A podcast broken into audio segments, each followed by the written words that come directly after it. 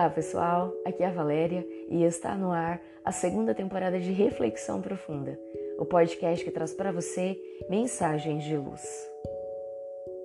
Provocações. A provocação de qualquer natureza é mal que gera contágio e, quando aceita, transforma-se em desequilíbrio. O provocador está de mal com ele mesmo, saindo da cela escura em que se domicilia para perturbar irradiando azedume, propondo anarquia. Ignora-o e segue adiante. Por ele assediado, considera as desvantagens da empresa, aplicando teu tempo de forma produtiva. Tens um compromisso com a própria consciência, que te ensina respeito ao próximo, a quem deves amizade, não porém obediência, sujeição. A tua tarefa deves realizá-la conforme a abraçaste. A opinião dos outros merece a consideração que lhes dás. Assim, não te detenhas em justificativas ou discussões inúteis, que somente aumentariam as desarticulações do trabalho, estabelecendo balbúrdia, perturbação. Os provocadores de polêmicas agem com insensatez.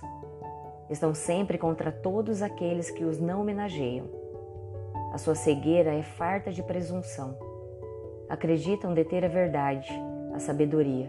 Só eles que se autonomearam seus zeladores, olvidados de que passam pela terra e não permanecerão no posto de vigilância que dizem resguardar.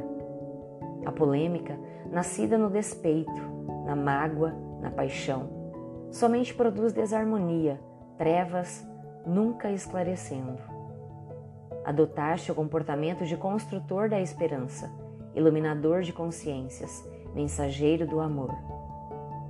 Allan Kardec, atacado por adversários gratuitos e amigos que não lhe correspondiam à afeição, jamais se defendeu, debateu, polemizou no campo da vulgaridade. Quando respondeu às críticas, sempre o fez com elevação de linguagem, com argumentação sólida e clara, com respeito pelo opositor. Manteve o nível da discussão na órbita das ideias e nunca da agressão às pessoas.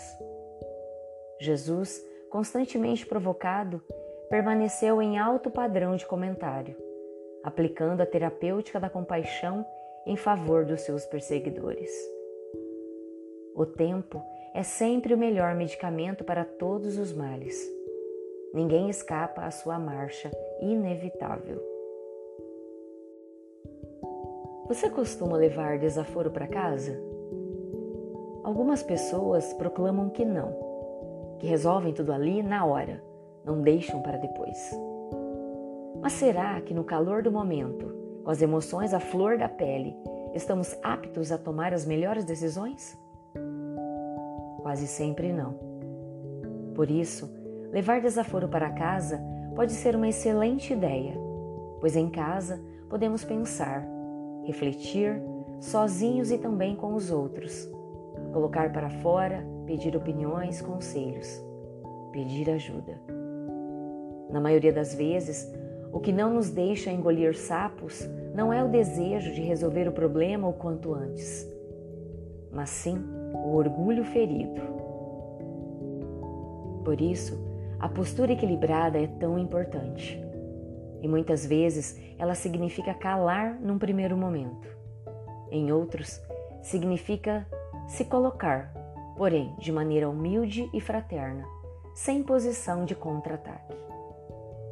Defender-se atacando é sinal de ego machucado, sinal de que nossos argumentos estão contaminados e de que nossa resposta não será a melhor possível no momento. Quando recebermos críticas, saibamos ouvi-las, retirando delas a verdade e deixando de lado as afirmações vazias. Sempre podemos aprender algo, mesmo com aqueles que desejam nosso mal.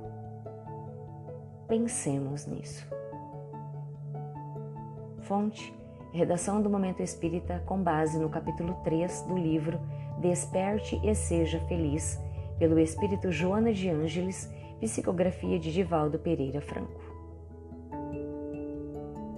E assim, chegamos ao final de mais uma reflexão profunda. Eu conto com você para ouvir, para compartilhar, para curtir, enfim, para lançar no universo um ponto de luz.